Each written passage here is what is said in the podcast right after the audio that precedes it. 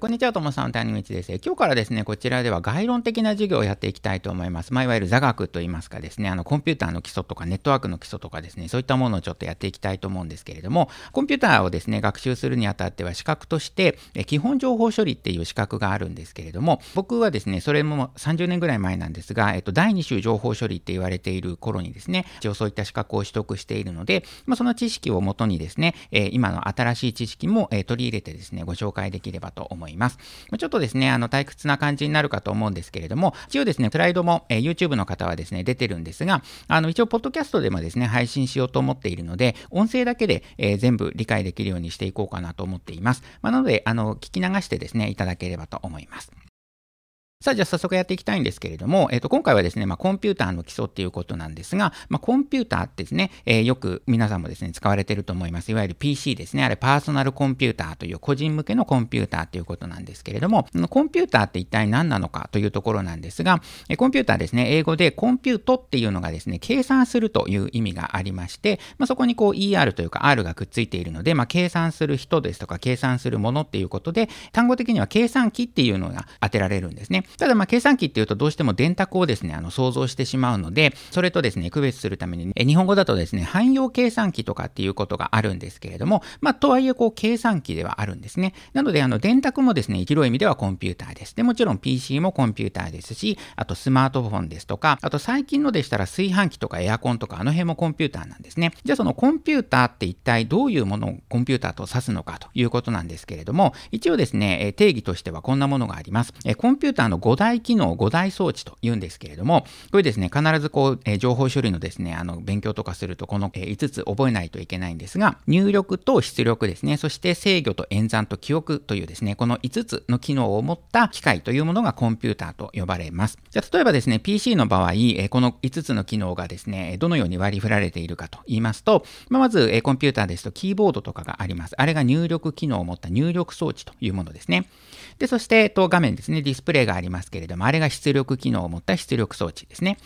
で、他にですね、あの、コンピューターって必ず中にプロセッサーっていうものが入っていて、まあ、この後詳しくご紹介するんですけれども、そのプロセッサーっていうものが制御装置っていうのと演算装置っていう2つの装置をですね、兼ね備えているんですね。で、もう一つが記憶装置ですね。これは、えー、皆さんもよくですね、あの、外付けストレージとか使うと思うんですけれども、いわゆるストレージというものですね。これが記憶機能ですとか、記憶装置というものです。この5つの機能を持っていると、コンピューターと呼ばれます。で、例えば炊飯器なんかもですね、あの、スイッチですね、あれが入力装置で、まあ、出力装置は熱をですね、あの出すっていうご飯を炊くための熱を出すのが出力装置ですね。で、あとはそのですね、あの熱をどのようにこうご飯を美味しく炊くためにやるかみたいなやつが、えっ、ー、と演算装置と制御装置になっていて、で、あとは前回のメニューを呼び起こすみたいな記憶装置があると、まあこれもコンピューターになるわけです。で、逆にまあ炊飯器でもですね、あのスイッチを入れると、えー、電気の線がつながってですね、電気がこう、あの発生して、で、スイッチを切ると電気が切れるみたいなものは、えー、ただのですね、この電気回路で、え作られている機械なので、これはまあコンピューターとは呼ばないというような形でコンピューターのこう区分けというのができるんですね。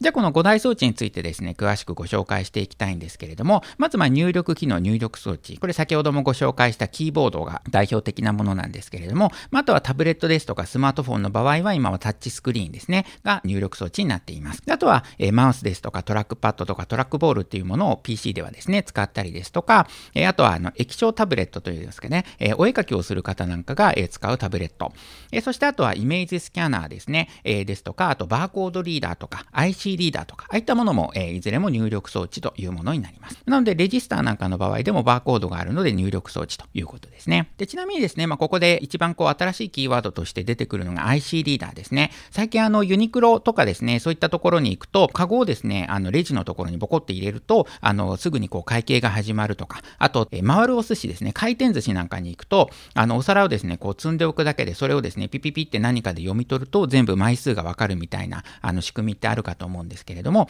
あれがですね、その IC リーダーっていう IC タグというのを使った仕組みになります。で、IC タグっていうのは、もうちょっとですね、詳しく、え、言うと、え、RFID というですね、 Radio Frequency Identification というものの略称なんですけれども、あの、シールみたいになっていまして、その中にですね、アンテナがついてるんですね。そのアンテナの、えっと、先のところに、その IC チップと言われる情報を記録したものがありまして、それをですね、そのアンテナというので、え、電波として飛ばしてですね、え、それをこう読み取るリーダーのところに、え、飛ばすということで、皆さんがですね、最近その電車に乗ったりするときに使う Suica とかですね、ああいったものもその IC の規格の一つである NFC というものを使ったものなんですけれども、まあそういったですね、バーコードみたいにこう読み取らせなくてもいいし、ただちょっと近づけるだけでですね、読み取らせることができるという非常にこう画期的な入力装置ですね。まあこれで今、え物流ですとか、そういった、えユニクロみたいなあのえショップですとか、そういったたところがかなりこう革命的にですね、変わっていってるかなというところがあります。で、もう一つですね、タッチパネルも皆さんですね、あの、すごくこう、え身近に感じているかと思うんですけれども、タッチパネルもですね、やはりこの iPhone とかが出てきた頃から、すごくですね、技術革新がありまして、昔はですね、そうですね、え30代、40代の方は知ってるかもしれないんですけれども、タッチパネルって本当にこうタッチですね、ギュッて押すと、えー、その入力を認識してくれるっていう非常にこう精度が悪いものだったんですけれども、今のものはですね、本当にちょっとタッチチするか、もしくは最悪タッチしなくてもタッチを認識してくれるんですね。で、これなぜかというと、あの、僕らがですね、持っている静電気を使って、えー、液晶がですね、その静電気を、えー、認識してくれて、タッチしたかどうかっていうのを判断してくれるというですね、静電容量方式というものを使った液晶なんですけれども、えー、これがですね、あるので、僕らはですね、そんなにこう押さなくてよくなったと。ただ逆に皆さんですね、冬になると結構困るのが手袋をすると、えタッチを認識してくれないとかですね。あと、えおじさんとかになるとですね、なかなかこう肌が乾燥してしまってタッチを、えになかなか認識してくれないみたいなことがあるんですが、まあ、それはやっぱりこう静電気がですね、あの発生しなくなるので、タッチを認識してくれなくなるということで、まあ、ちょっとこう湿らせたりですとか、あとは、え手袋でもですね、あのタッチパネル対応っていうその静電気を通すですね、素材でできている手袋なんかの場合だと、えタッチを認識してくれるんですけれども、えそういったところがが今のタッチパネルの特徴ということですね。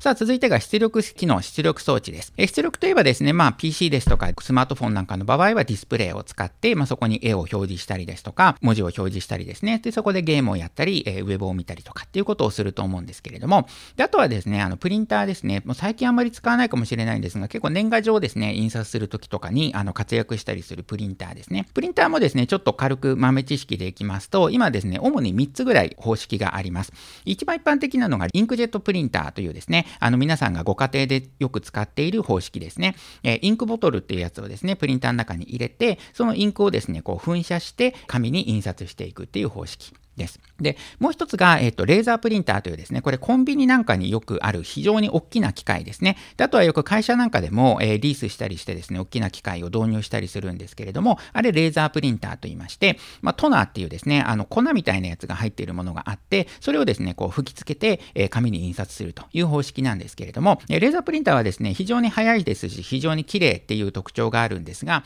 やっぱりコストが非常に高かったりですとか、あの、どうしてもこう機械が大型化してしまうので、で今はですね、結構オフィスなんかでもインクジェットプリンターを導入されてる、えー、ところもありますね。どうしてもインクジェットプリンターはですね、そのインクが滲みやすいという特徴があるんですが、これがまあ最近の技術でかなりこう、綺麗に印刷できるものっていうのが登場してきているので、結構今レーザープリンターから、えー、インクジェットプリンターに置き換わっているという、えー、過渡期かなというところがあります。で、もう一つがかなり特殊なところでドットインパクトプリンターといいまして、あの、紙にですね、インクをですね、直接こう叩きつけて、えー、印刷するというものですね。で、これはですね、あの、よく、えー、ヤマトさんとかのですね、宅急便なんかで、あの、伝票がですね、何枚も重なっている、いわゆるカーボン紙ってやつで、えー、伝票が作られているものがあるかと思うんですけれども、あれなんかはドットインパクトプリンターというので、直接こう叩きつけてですね、印刷をすることで、カーボン紙の後ろの紙にも同じものが印刷できるという特徴があるので、こういったところの現場で使われている方式ですね。で、主にこういったものがあります。あとは、あの、感熱紙方式ですかね、レジスターなんかで感熱紙っていうですね、あの、紙自体にインクが染み込ませせてあって、そこにこう熱を当てることで、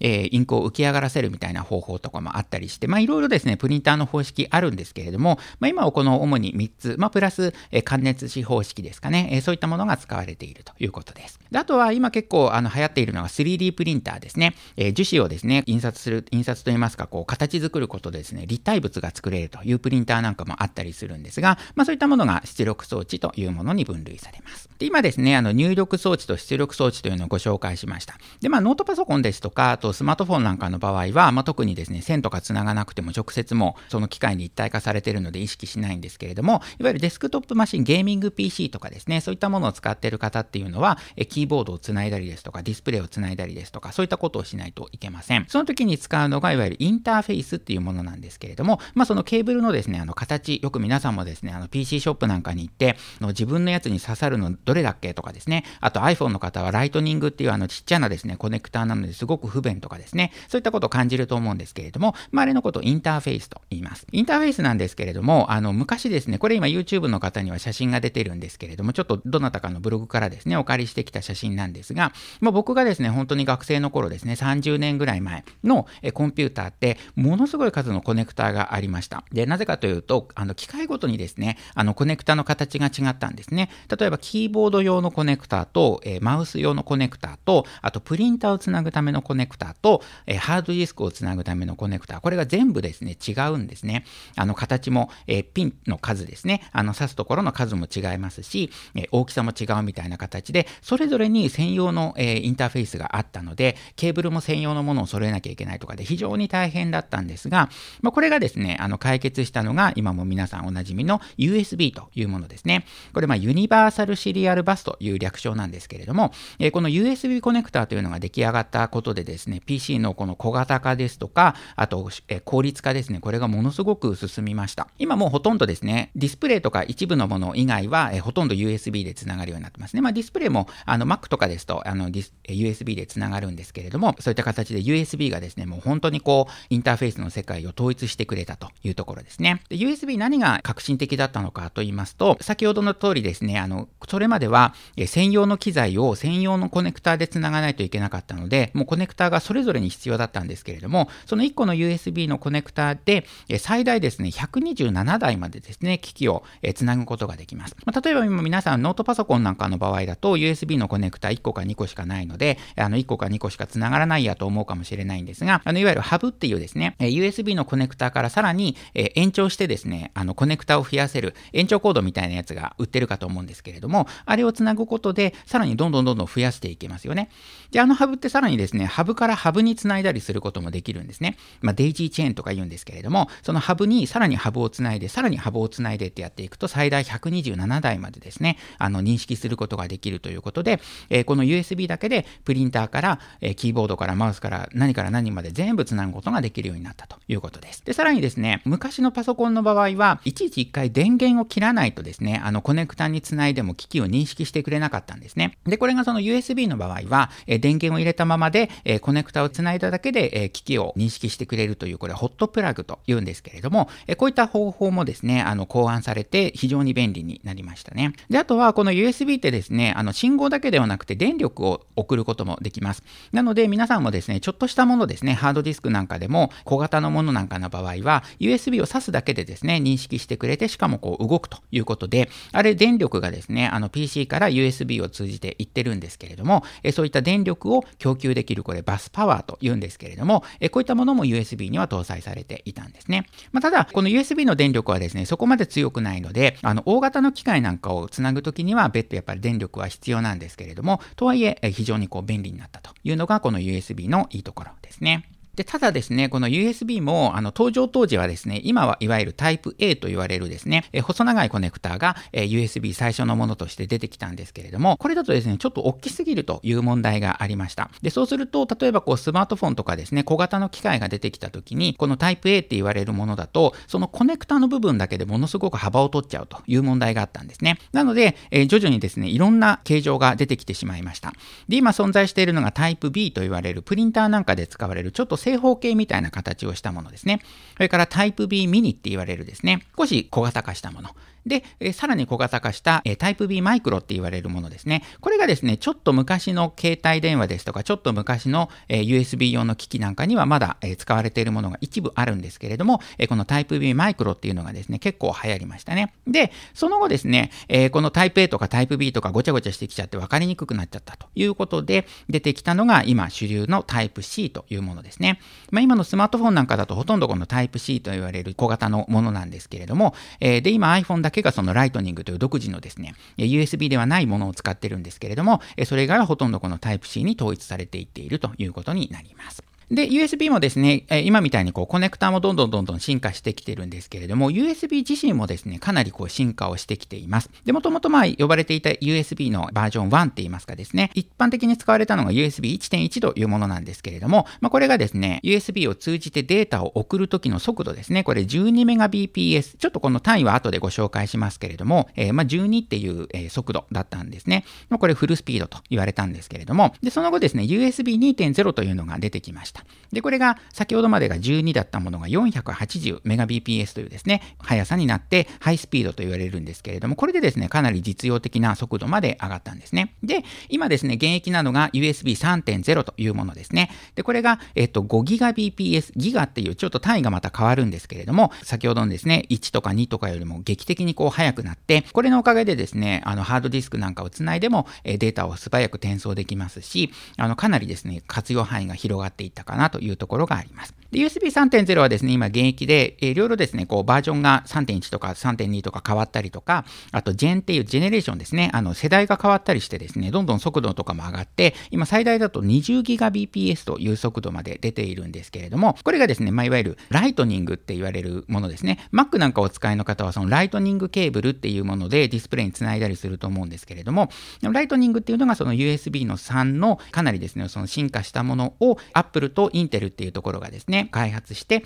えー、使ってる規格の名前となります。で、えー、これがですね、ちょっとだいぶややこしくなってきたので、今ですね、ちょっとずつ出始めているのが最新版の USB4 と言われるものですね。で、これがですね、速度的にはですね、5GBps という先ほどの3.0から変わらないんですけれども、あの、その USB 今までごちゃごちゃしてきちゃって、タイプ A とかタイプ B とかいろんなものが出てきちゃったので、もうタイプ C に統一しましょうというのが USB4 ですね。で、えー、さらにですね、あの、まとめたりすることでもっともっと速度が出せて、最大で 40GBps というですね、えー、速度まで出せるんですけれども、新しい USB の規格として、えー、作っていきましょうということで、今出てきているコンピューターですとか、えー、周辺機器とかで、えちょっとずつですね、この USB4 というのが普及してきているということになります。で、あとですね、ちょっと細かいところのお話でいきますと、今 YouTube の方にですね、出ているのが、つい先日発表された Apple の新しいコンピューターですね、Mac Studio というものの背面なんですけれども、今ですね、まあ Mac に限らずなんですが、最近のですね、小型のコンピューターなんかの場合ですと、今お話しした USB のこのコネクターがですね、USB-C のもので、ライトニングっていうものに対応した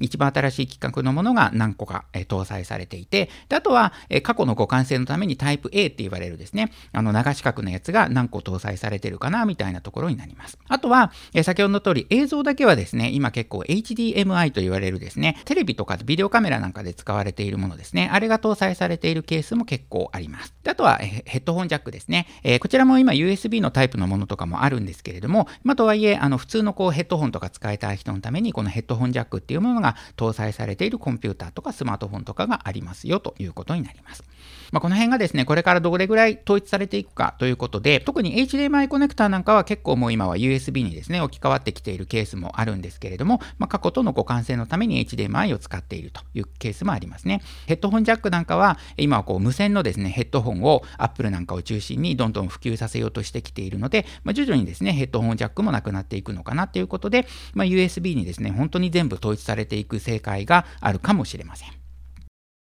さあでは話が変わりまして、続いてが記憶機能、記憶装置ですね。で、まあ記憶機能と言いますと、先ほどから話に出てきているハードディスクと言われるものとか、最近ですと SSD って言われるですね、ものがあったりですとか、あとはあの USB メモリーって言われるものとかですね、あと SD カードとかですね、そういったものがいわゆる記憶装置というものなんですけれども、まずですね、ここで、あの、大きくですね、記憶装置は分類しないといけないのが、え主記憶装置というものと、補助記憶装置、もしくは副記憶装置というものに、大きく2つに分類されます。で、なんでかなんですけれども、まずですね、補助記憶装置、こっちの方がイメージしやすいので、こちらからお話ししていきますと、いわゆる補助記憶装置というのは、先ほど出てきた SSD、ハードディスク、SD カード、あと CD とか DVD とかブルーレイですね。ああいったものも補助記憶装置と呼ばれるものなんですけれども、例えばですね、この補助記憶装置っていうものだけでコンピューターを構成しようとすると、何が起こるかというと、めちゃくちゃ遅いんですね。あの、コンピューターの計算がすごく速くなっても、この補助記憶装置に何かを保存するっていうことだけけでものすごく時間がかかってしまうので、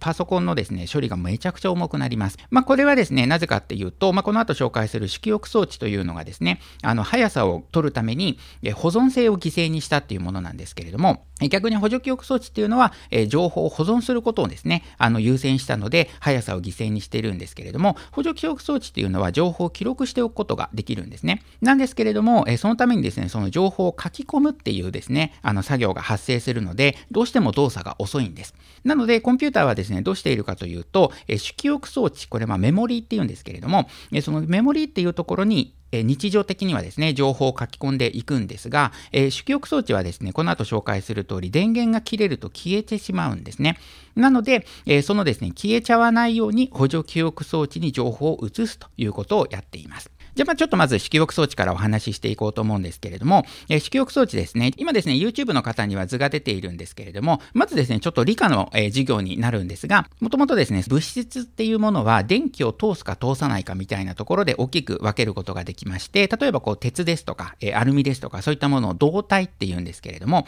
えー、導く体ですね、導体と言いまして、これ電気を通すっていうものです。逆にですね、ゴムとかは電気を通さないので、これ絶縁体と言うんですね。本来ですね、この物質っていうのは導体と絶縁体のどちらかに分けることができるんですけれども、ここがですね、人間が開発したもので、半導体と言われるものがありまして、もうこれ電気をですね、通したり通さなかったりっていうのを、いろいろですね、こう調整することができるようなものなんですね。で、これ今この動画を収録している2022年時点で半導体不足っていうのがすごく叫ばれていまして、あのコロナの影響とかですね、そういったものでこの半導体っていうものがですね、ねあのものすごく不足しているんですけれども、この半導体っていうものでコンピューターはですね、構成されているので、ものすごく重要なパーツになるんですね。先ほどのですね、この主記憶装置、メモリーっていうものもこの半導体というものが使われています。で、メモリーはですね、さらにその中で3つに分けられるんですけれども、ROM っていうものと DRAM っていうものと SRAM っていうものに分けられます。まずまあ2つに分けれて、ROM とラムっていうのに分けれるんですね。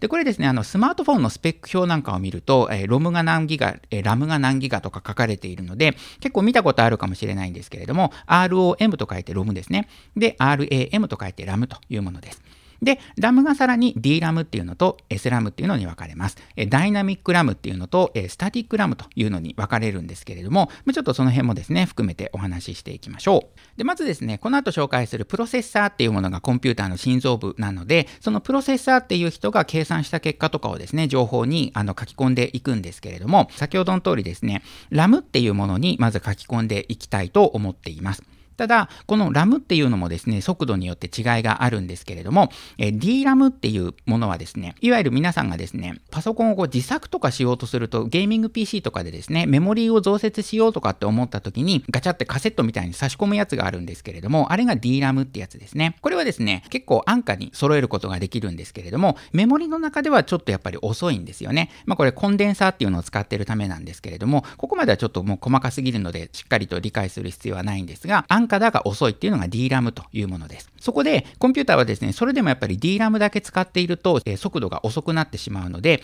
えよりですね、速い SRAM、スタティックラムというですね、これフリップフロップ回路っていうのを使うことで、よりですね、速い速度で動くんですけれども、その代わりめちゃくちゃ高いんですよね。なので、SRAM だけで全部ですね、メモリを構成しようとするとめちゃくちゃ高いので、SRAM っていうので、えー、普段の作業をやって、で、そのうち、えー、使ってないものは DRAM に、えー、逃がして、そしてさらに長期保存したいものは補助記憶装置に移すみたいな感じで使い分けています。もっともっと細かいことを言うと実はですね、プロセッサーの中にもこうキャッシュっていうのがあって、その中に書き込んだりとかしてですね、もうとにかくこのデータをこう書き込んだりするところの速度が遅くなると、コンピューター全体が遅くなるので、ものすごいそのデータの移し替えっていうのをやってるんですが、ちょっとこの辺は細かすぎるので、この辺りまで理解していれば OK です。で、え RAM はですね、このように動作速度によって変わってくるんですけれども、じゃあ ROM は何かと言いますと、ROM はですね、ROM と書くんですが、Read Only Memory の略称ですね。なので、リード、え読み取るオンリーなので、え専用ってことですね。で、メモリーというもので、え ROM はですね、基本的には書き込むことができません。読むことしかできないんですね。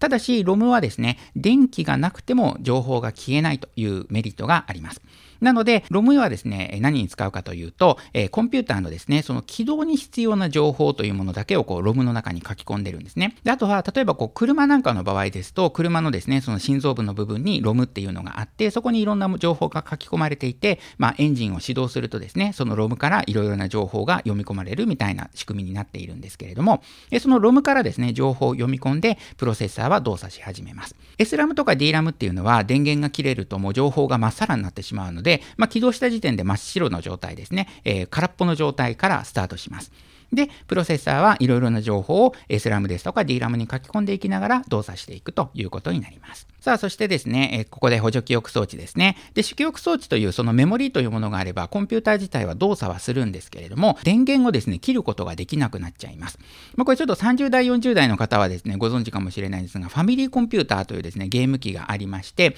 あれってですね、あの、ロムっていうのが中に入っているので、あの、ゲームを読み込むことはできるんですけれども、いわゆるセーブっていうのができないんですよね。セーブができるようになった世代のですね、カセットっていうのはどうなってるかっていうと、あれ中にですね、ボタン電池が入ってるんですよね。で、電源をですね、ずっと供給し続けることで、そのメモリーが消えないような仕組みになっているので、あのファミリーコンピューターのカセットはですね、何十年もすると、そのボタン電池の電力がなくなって、情報が消えてしまうという仕組みになっているんですけれども、なので、じゃあどうするかと言いますと、その情報をですね、今度電力が必要ないものに、書き換えなければいけないということで、ここで登場するのが補助記憶装置というものです。えー、補助記憶装置はですね、そんなわけで電気がなくても情報は消えないんですけれども、その分ですね、あの情報を電気じゃないものに書き換えないといけないので、結構ですね、時間がかかってしまいます。で、例えばですね、え今皆さん、もうだいぶ最近見かけなくなってきましたが、音楽を聴いたりですとか、あとゲームなんかも、え DVD とかブルーレイのディスクで販売されてたりしますが、えああいったディスクはですね、プロセッサーで計算した結果をですね、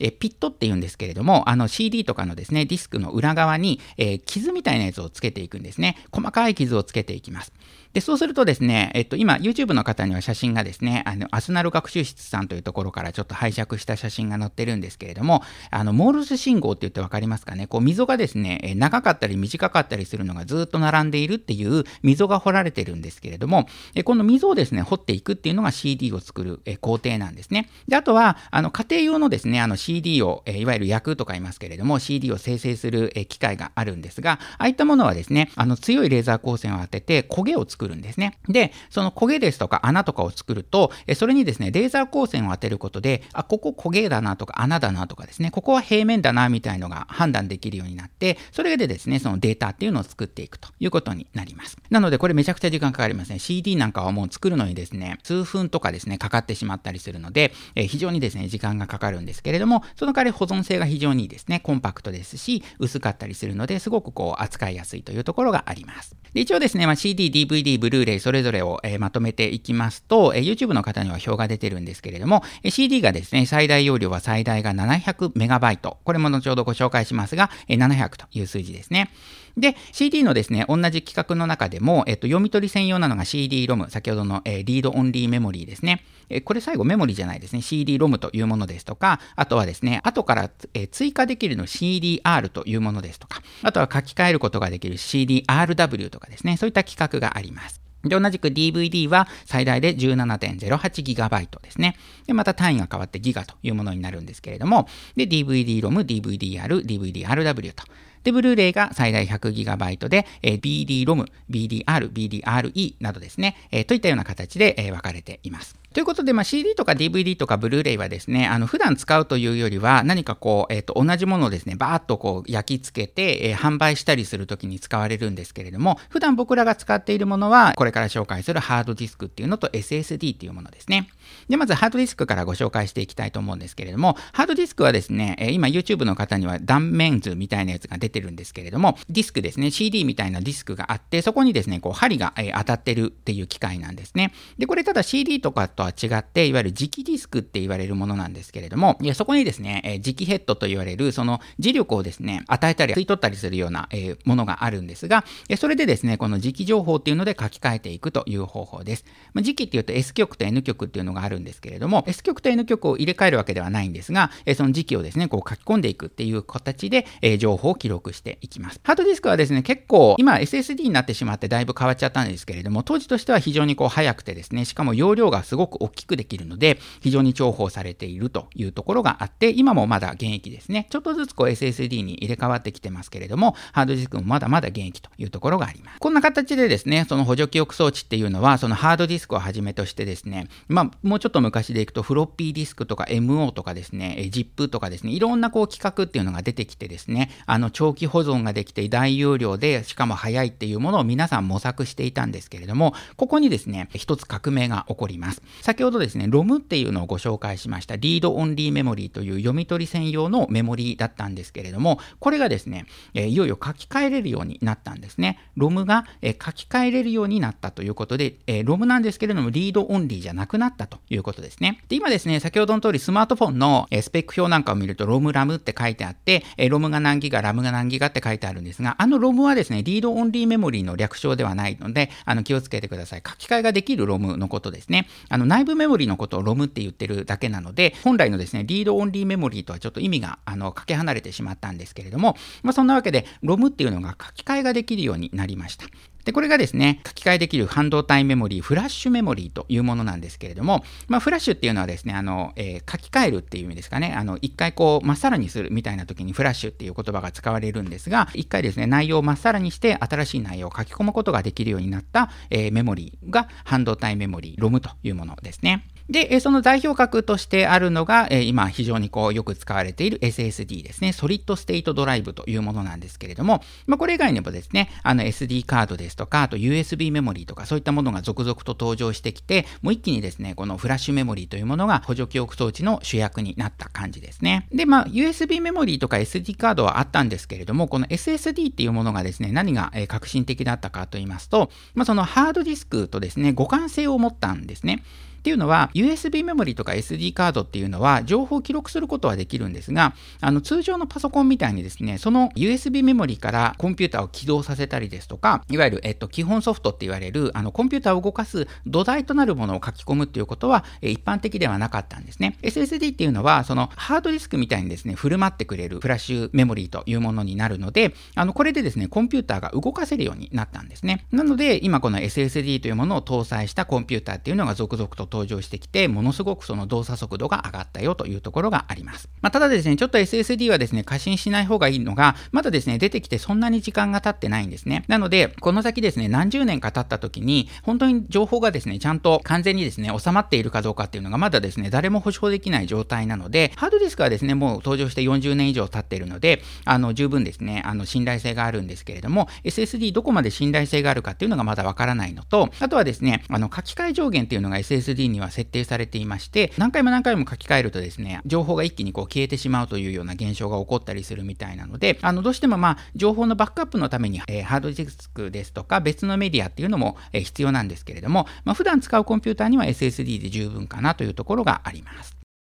さあ、えー、最後ですね、演算と制御装置のところですね。まあ、これはですね、いわゆるプロセッサーって言われるものをですね、あの、使ってやっていく。これがもう本当にコンピューターの心臓部ですとか頭脳と言われるところでですね、このプロセッサーっていうものが、えー、性能が上がれば上がるほど、えー、コンピューターの性能が上がっていくということになるので、非常にわかりやすいんですけれども、まあ、最近ですね、プロセッサー、プロセッサーって言いますが、本来は CPU っていうですね、 Central Processing Unit の略称なんですけれども、日本語で言うと中央演算処理装置というものですね。なんで最近、まあ、プロセッサーって呼ぶようになったかっていうとですね、この CPU っていうのが本来はその演算と制御の機能しか持っていなかったのが、あのいろんな機能をですね、持たせるようになって、スマートフォンなんかだともうプロセッサー1個で、えー、いろんなことやるようになったので、あの CPU っていうよりはまあプロセッサーということで、いろんなことやりますよっていうことになってるんですけれども、まあ、CPU っていうのが本来の名前ですね。プロセッサーですね、じゃあ例えばなんですけれども、スマートフォンなんかのですね、スペック表皆さんも見たことあるかもしれません。今これ YouTube の方にはですね、Galaxy の Fold 3というですね、端末の、えスペックのところ、カタログのところを見ているところなんですけれども、CPU っていうところを見ると、クロック周波数がですね、2.84GHz、2.4GHz、1.8GHz と書かれていまして、CPU コア数っていうのがオクタコアって書かれているんですね。これ何のこっちゃかもしれないんですけども、ちょっとですね、これについて詳しくお話ししていきたいと思います。で、まずですね、CPU の性能を測る、えー、一つの指標っていうのがこのクロック周波数というもので、単位としてはヘルツっていう単位を使います。まあ、ヘルツはですね、あの電気のあの知識ではよく使われるんですけれども、あの電気がですね、流れたり流れなかったりするっていうのをこのヘルツと言います。例えばですね、3ヘルツ、ちょっともうギガとかいろんな単位つけるとわかんなくなっちゃうので、あの非常にこうコンパクトにして3ヘルツっていう単位があったとすると、これですね、1秒間の間に3回ですね、その電気を流すっていうことをできるというものですね。でそうすると、あのコンピューターの場合、この電気を1回流すっていうのは、えー、コンピューターにですね、こう命令ですね、あのソフトウェアとかで読み込んだ命令を、えー、行うときにその電気を流す必要があるので、その、えー、1回分の命令を流すことができますよというのが、この 1Hz というものですね。で、3Hz の場合は3回実行できると。で、6Hz になると6回実行できるので、まあ、単純計算で倍の、えー、性能になりましたよということになりますね。今はですね、その、えー、ヘルツの前に、えーと、何か単位がつくんですね。これよく、えー、ハードディスクとか SSD なんかの容量でも使われる単位なんですけれども、えー、ぜひですね、これはもう必須として覚えていただければと思うんですが、まずはキロですね。これはまあメートルとかあのリットルとかでも使われるので非常に一般的ですが、えー、約1000ですね、が、えー、1キロとなります。で、次がですね、1000キロになると今度メガというものになりますね。で、えー、その、えー、メガがさらに、えー、1000個集まると、えー、ギガというものになります。このギガが最近よく使われますかね。でよくもう最近ですと、あの若い子とかですとですね、スマートフォンのその通信量のことをですね、ギガというふうに呼んで、ギガがちょっと少なくなってきたとかですね、ギガをよく食うとかって言うんですけれども、あのギガっていうのは本来この単位のですね、えー、キロ、メガ、えー、ギガという、えー、3つ目の単位の、えー、ことを指しています。で、次がですね、SSD なんかでよく使われているのがテラというものですね。まあ、最近のコンピューターだと1テラ、2テラぐらいがですね、あの、容量としては非常に一般的かなと思うんですけれども、まあ、1テラ、2テラあると、あの、日常の作業ではかなり不便なくですね、使えますね。というものになります。で、その先にですね、さらにペタという単位もあるんですけれども、まあ、これはですね、あんまり一般的には使われないですね。あの、スーパーコンピューターというですね、あの、非常に大きなコンピューターなんかで一部使われているんですけれども、え、1ペタ、2ペタという容量が使われるということですね。ということで、先ほどのですね、この、えー、Galaxy の、え、スペック表にあった 2.4GHz というスペックなんですけれども、え、これはですね、え、1秒間に24億回のですね、え、その、ま、命令といいますか、その電気をですね、こう、パルスっていうのを流すことができるということで、非常に高性能ですね、ということになります。まあ、なので、基本的にはこのクロック周波数っていうのが高ければ高いほど性能は上がっていくんですけれども、ただですね、結局のところ、あのコンピューターは先ほどの通り、えいろんな装置とですね、あの連携して動いていくので、CPU だけがどんどんどんどん高性能になってもですね、全体の速度は変わんなかったりですとか、あとは、命令がですね、えっと、結局、1本しかあの走らなくなると、待ち行列ができてしまって、どうしてもやっぱり遅くなるということがあって、このヘルツですね、そのクロック周波数を上げるっていうよりも、最近ですね、多いのは、このコア数っていうものを上げていくっていうことで、性能を上げていく方法が使われています。えー、コアっていうのは何かって言いますと、まあ、核とかですね、中心部っていう意味がありますけれども、その CPU、プロセッサーの中にですね、さらに、えー、その中心部となる計算などを行う部分があるんですけれども、これをコアと言います。昔はですね、1個の CPU の中には1個しかコアがなかったので、例えばですね、高性能な PC にしたい場合は、その CPU っていうやつをですね、2個3個ですね、あのもう物理的にこう、ペタペタ貼っつけてですね、複数のですね、CPU CPU を使ったりしてたんですけれども、最近はですね、これがこう、あのギュッと小さくできるようになりまして、1個のプロセッサーの中にたくさんのコアを入れるマルチコアという、まあ、技術が、え使われるようになっています。で、も、これ YouTube の方にはですね、プロセッサーのですね、断面図みたいなやつが出てるんですけれども、あの、よく見ていただくとですね、あの、回路がですね、全部、え4つ一緒になってるんですよね。見た目がですね、4つ一緒になってると思うんですけれども、これいわゆるマルチコアでですね、これはクワッドコアっていうやつはなんですけれども、え4つ分のですね、CPU が、まあ、1個のですね、CPU の中に収まってるみたいな、え作りになっています。で、これがですね、マルチコアと言いまして、こうすることで情報をですね、複数のですね、このコアで一気に処理ができるので、えー、ものすごく高性能になるぞということになります。で、これもですね、非常に独特な数え方をするんですけれども、まず、まあ、一つの場合をシングルコアとか言いますけれども、え二つになるとですね、これ、デュアルコアっていうんですね。まあ、デュアルってよくあの、ディスプレイなんかでデュアルディスプレイとか言うと思うんですけれども、あれ二つって意味ですね。これ、ギリシャ語とかのですね、あの、由来で来てるみたいなんですけれども、デュアルっていうのが2っていう意味ですね。次が、えクワッドコア、これ4つっていうことですね。6個になるとヘキサコアですね。えそして8つになるとオクタコアというような形で、1、2、4、6、8というような感じで、えーコアの数っていうのは増えていくんですけれども、今ですね、非常に高性能なスマートフォンとかだと、このオクタコアというものが使われているということになります。まあ、その分やっぱりコストがものすごく高くなるので、もうスマートフォンなんかでも20万超えのですね、スマートフォンなんかも出てきていますけれども、まあ、それはやっぱりこのプロセッサーっていうものが、え非常にですね、高性能なものが使われているからですよということになります。さあ、そしてですね、もう一つちょっと、あの、最近よく聞くキーワードが GPU というものですね。これ、グラフィックスプロセッシングユニットというものなんですけれども、あの、これ、ゲーミング PC とかですね、あとは、あの、仮想通貨をやられる方なんかだと、この GPU っていうものがですね、非常にこう重要になってくるんですけれども、あの、本来ですね、この CPU というプロセッサーの方だけで、例えばこう、グラフィックの計算ですとか、そういったものもやっていたんですけれども、もう最近だとですね、このゲームがですね、ものすごく複雑になってきているので、あの、非常に高性能な CPU じゃないと計算が追いつかなくなってきたんですね。なので、えー、もうその 3DCG の計算だけをですね、あの CPU にあのやらせずに別のですね、専用の機械でやらせようというのが、えー、GPU という考え方ですね。具体的にはですね、今 YouTube の方には写真が出てるんですけれども、えー、基板みたいなやつがあってですね、その中にこうプロセッサーがですね、乗っかってるんですけれども、それをですね、あの PC にガチャンと挿していただくと、グラフィックの計算だけをですね、その GPU の方に任せることができるので、え CPU、プロセッサーの方は非常に楽になるよというようような形になります。はい。ということで、えー、いかがだったでしょうか？今日ですね、えー、5大機能と5大装置というものについてご紹介しました。ちょっとですね、改めてそのコンピューターとは何ぞやというところをご紹介していきますと、まあ、コンピューターっていうのは計算機という意味ではあったんですけれども、要はですね、えー、入力装置、まあ、キーボードですとかマウスとかスキャナーとかそういったものから得られた情報を演算装置ですね、これ計算を行う部分なんですけれども、えー、その入力されたものをですね、これどうしようかなと、計算しようかなとか、何か認識しようかなということで、え、演算をしますと。そして、それをですね、出力装置、ディスプレイとか、プリンターとかそういったものにこう出力するという装置がコンピューターというものですね。